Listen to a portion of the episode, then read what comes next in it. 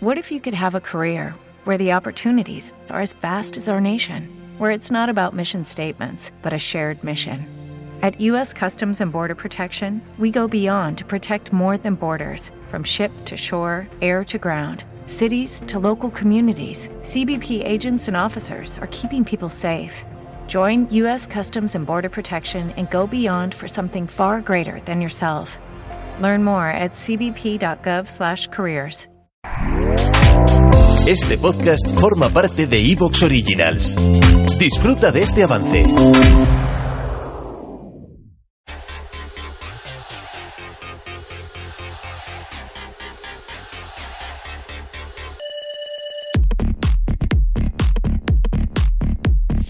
El FMI representa, de alguna manera, una, una parte del poder blando de los países centrales.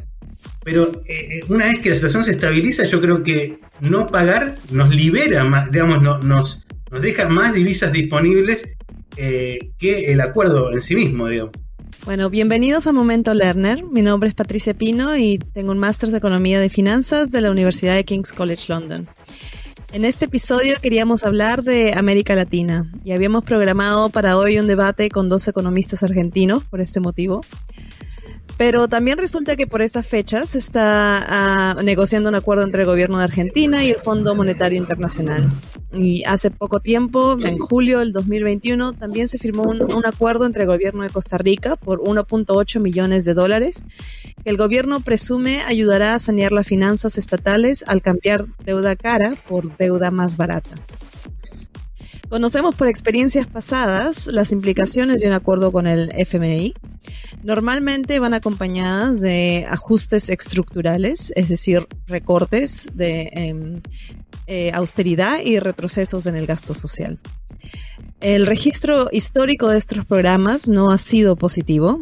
En contraste con Argentina y Costa Rica, hace eh, ahora un año, Bolivia devolvió un préstamo del FMI por, por un importe de 351 millones de dólares. El Banco Central de Bolivia explicó que esto lo hacía en defensa de la soberanía económica del país. Sin duda, la crisis pandémica ha debido eh, acelerar o profundizar, profundizar las finanzas financieras que están conllevando a que una nación latinoamericana tras otra acepte más de estos préstamos. Entonces, hemos decidido reservar este programa para entender cómo llegamos a esos acuerdos, por qué los gobiernos están dispuestos a firmarlos y qué consecuencias van a tener para estos países y también qué alternativas existen. Entonces, nos acompañan Alejandro Fiorito, eh, tiene una maestría en economía por la Universidad de Buenos Aires y es profesor asociado de política económica en la Universidad Nacional de Moreno. Y también es profesor adjunto de macroeconomía en la Universidad Nacional de Luján. Eh, también es asesor económico en la Secretaría de Comercio del Ministerio de Economía de Argentina.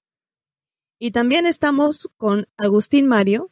Él es un economista argentino de la Universidad Nacional de Moreno y es autor del libro Teoría Monetaria Moderna y Empleador del Último Recurso, donde escribe sobre la historia económica de Argentina y su programa Plan Jefes y Jefas de Hogar Desocupados. Bienvenidos a ambos. Entonces, eh, tenemos varias preguntas y eh, empecemos por la primera em, para ver cuál es su punto de vista. Tal vez empezamos con Agustín. La primera pregunta es, Argentina entonces está a punto de firmar un acuerdo, o ya lo firmó tal vez, eh, con el FMI. ¿De qué consiste este acuerdo? Y en su opinión, ¿son cumplibles las, las demandas del FMI? ¿Y qué alternativas existen? Patricia, ¿cómo están? Eh, muchas gracias por la, por la invitación. Eh, bueno, ¿en qué consiste el acuerdo? Es básicamente una eh, refinanciación del, del stand-by que se firmó en 2018, que bueno, era, un acuerdo por eh, creo que 57 mil millones de dólares. Es, si no me equivoco, es el más grande en la historia, en la historia del Fondo Monetario. Y eh, de esos 57 mil millones se terminaron desembolsando algo más de 44 mil millones. Y bueno, eh, básicamente el, acuerdo que se está discutiendo en estos días en Argentina, eh, específicamente en el Congreso, eh, es justamente una refinanciación de, ese, de esos 44 mil millones. Eh, a grandes rasgos, el acuerdo implica unos, un periodo, digamos, un periodo de gracia en la medida que se cumplan ciertas, ciertas, ciertos objetivos, es decir, va a haber durante un periodo, si no me equivoco, de en dos años y medio, va a haber unas, eh, va a haber revisiones trimestrales del fondo eh, y eh, cada, digamos, a partir luego de cada una de esas revisiones se va a aprobar, en el caso de que las condiciones se cumplan, se va a aprobar este, desembolsos para ir, para ir devolviendo, digamos, los vencimientos que hay en ese periodo. entonces, y los, los, pagos netos, digamos, empezarían recién a correr eh, a, partir del, creo que 2026, si no me equivoco. Es decir que yo siempre digo, bueno, la, parte menos mala, si quieren, no me animo a decir buena, pero la parte menos mala del acuerdo es este periodo de, sin realizar eh, pagos netos. Eh, pero bueno, las dudas son respecto de la posibilidad de cumplir esos, esas condicionalidades. Y aún si esas condicionalidades fueran cumplibles, eh, bueno, discutir si eso es algo, digamos, si es algo deseable eh, para, la economía argentina eh, y, demás, ¿cierto?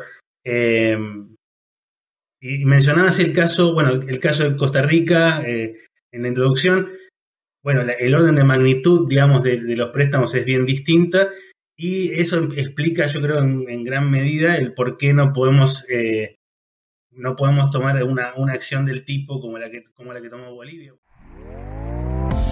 ¿Te está gustando lo que escuchas? Este podcast forma parte de Evox Originals y puedes escucharlo completo y gratis desde la aplicación de Evox. Instálala desde tu store y suscríbete a él para no perderte ningún episodio.